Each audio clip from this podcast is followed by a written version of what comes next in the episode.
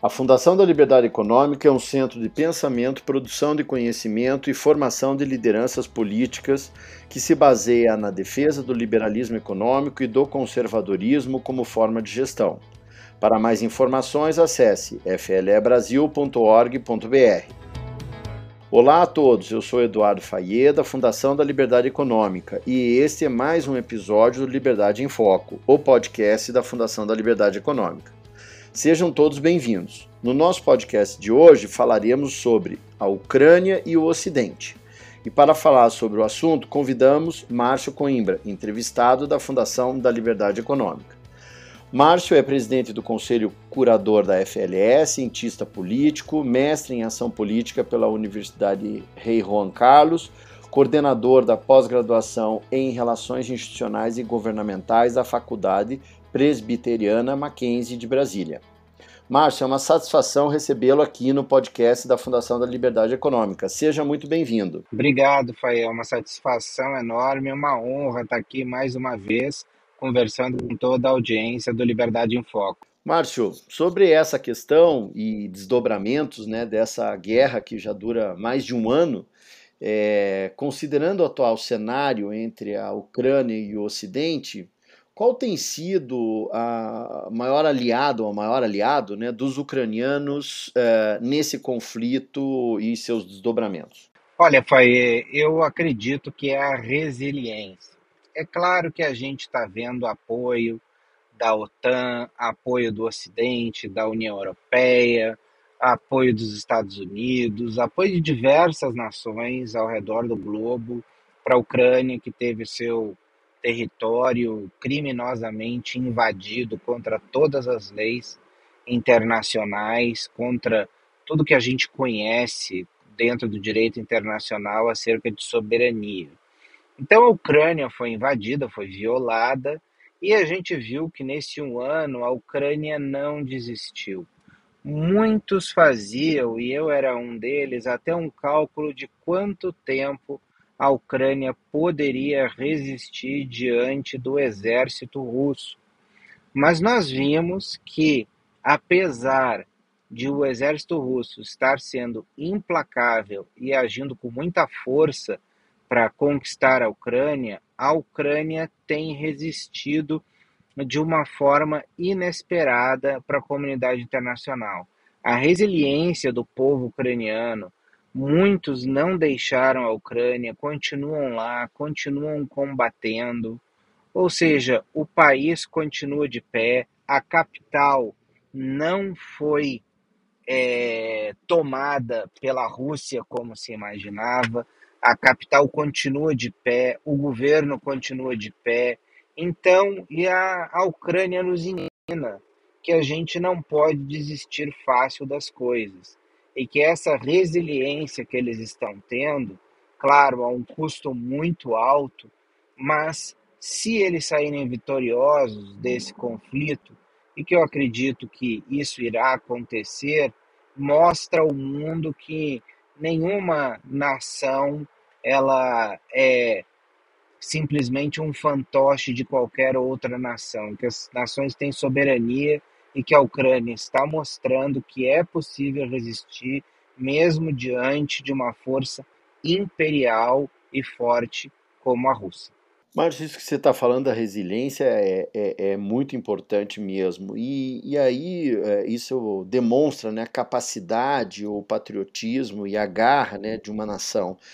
E eu queria que você analisasse um pouquinho e nos eh, ajudasse a entender uh, o que, que você acredita que fez com que a Ucrânia tenha tido tanta capacidade de resistência no conflito. Né? O que internamente ou, ou mesmo né, do ponto de vista da sua nação, da sua população, fez com que eles é, estejam ainda tendo essa resistência? Olha, eu acho que primeiramente a gente deve olhar para a população ucraniana.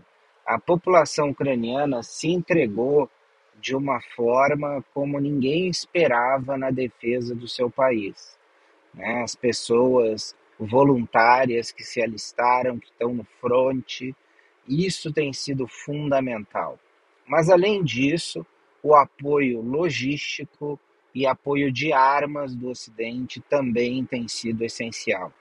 Eu acho que o apoio da OTAN, o apoio especialmente dos Estados Unidos, que tem é, feito muito pela Ucrânia, que tem apoiado incansavelmente, que tem enviado armamentos e tal, isso tem ajudado muito. Mas existe uma outra guerra que ela é travada em outras frentes de batalha, como por exemplo a frente financeira e econômica.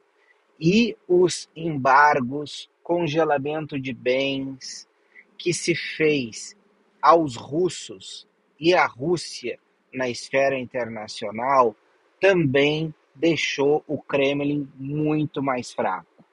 Tanto internamente, porque afinal de contas a população russa está sentindo o baque do isolamento econômico internacional com as sanções, e também militarmente, porque nós vemos que os russos não acreditam mais nessa guerra, a população russa, que essa é uma guerra feita por políticos, especialmente pelo Vladimir Putin.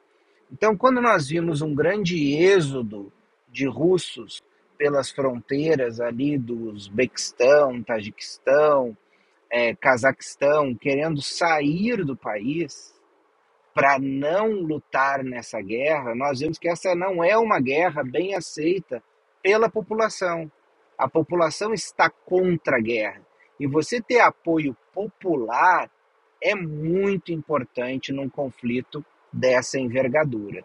E essa falta de apoio popular veio porque não só a população ucraniana está sofrendo com essa guerra, mas a população russa também está sofrendo muito com o conflito.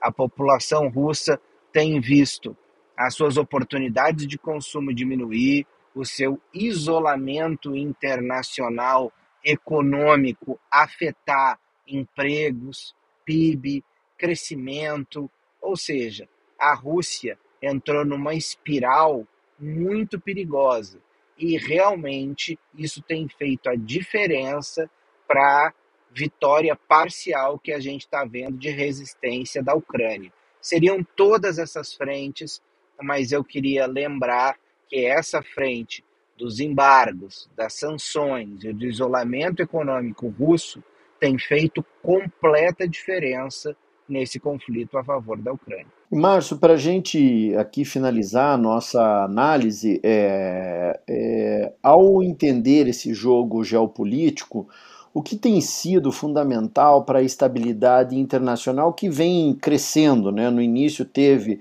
várias é, é, questões aí, mudanças e, e, e, instabilidades internacionais, principalmente relacionadas ao petróleo e o gás, né, que era que a, a Rússia é, é, importante e a Ucrânia também, né, no caso de fertilizantes e outros produtos.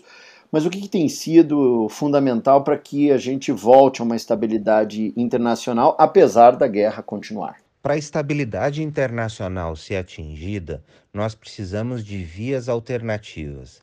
E essas vias alternativas passam por caminhos que estejam longe da Ucrânia e longe da Rússia envolvidas neste conflito, porque elas causam extrema instabilidade nas cadeias globais de valor. Uma por conta de estar sendo atacada e outra por realmente estar sofrendo sanções internacionais. Então, outros países, como por exemplo o Brasil, podem adotar políticas alternativas que podem tornar o país menos dependente dessas nações. E também o Brasil se colocar numa posição de vanguarda, ocupando esta posição que está hoje nas mãos da Ucrânia e da Rússia. O Brasil tem grande capacidade de produzir fertilizantes, tem uma grande capacidade exportadora no agro, e aí abre-se também uma possibilidade do Brasil, de forma inteligente e competitiva, se inserir nas cadeias globais de valor como um player que faz toda a diferença no comércio internacional.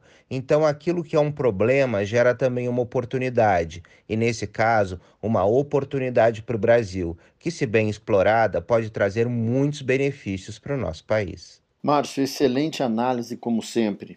E espero que todos tenham gostado desse episódio sobre Ucrânia e o Ocidente.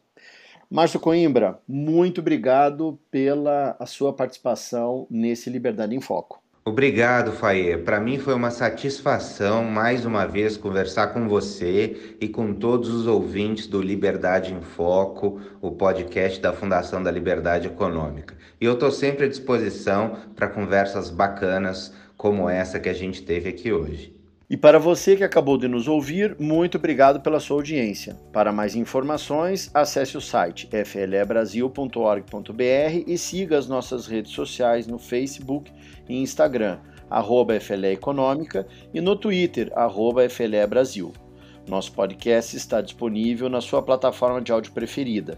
Você também pode seguir nosso podcast no Spotify, Amazon, assinar no Apple Podcasts e se inscrever no Google Podcasts ou no Castbox e favoritar no Deezer. Desse modo, você receberá uma notificação sempre que um novo episódio for ao ar. Eu sou Eduardo Fayet e esse foi mais um Liberdade em Foco. Um grande abraço e até a nossa próxima conversa.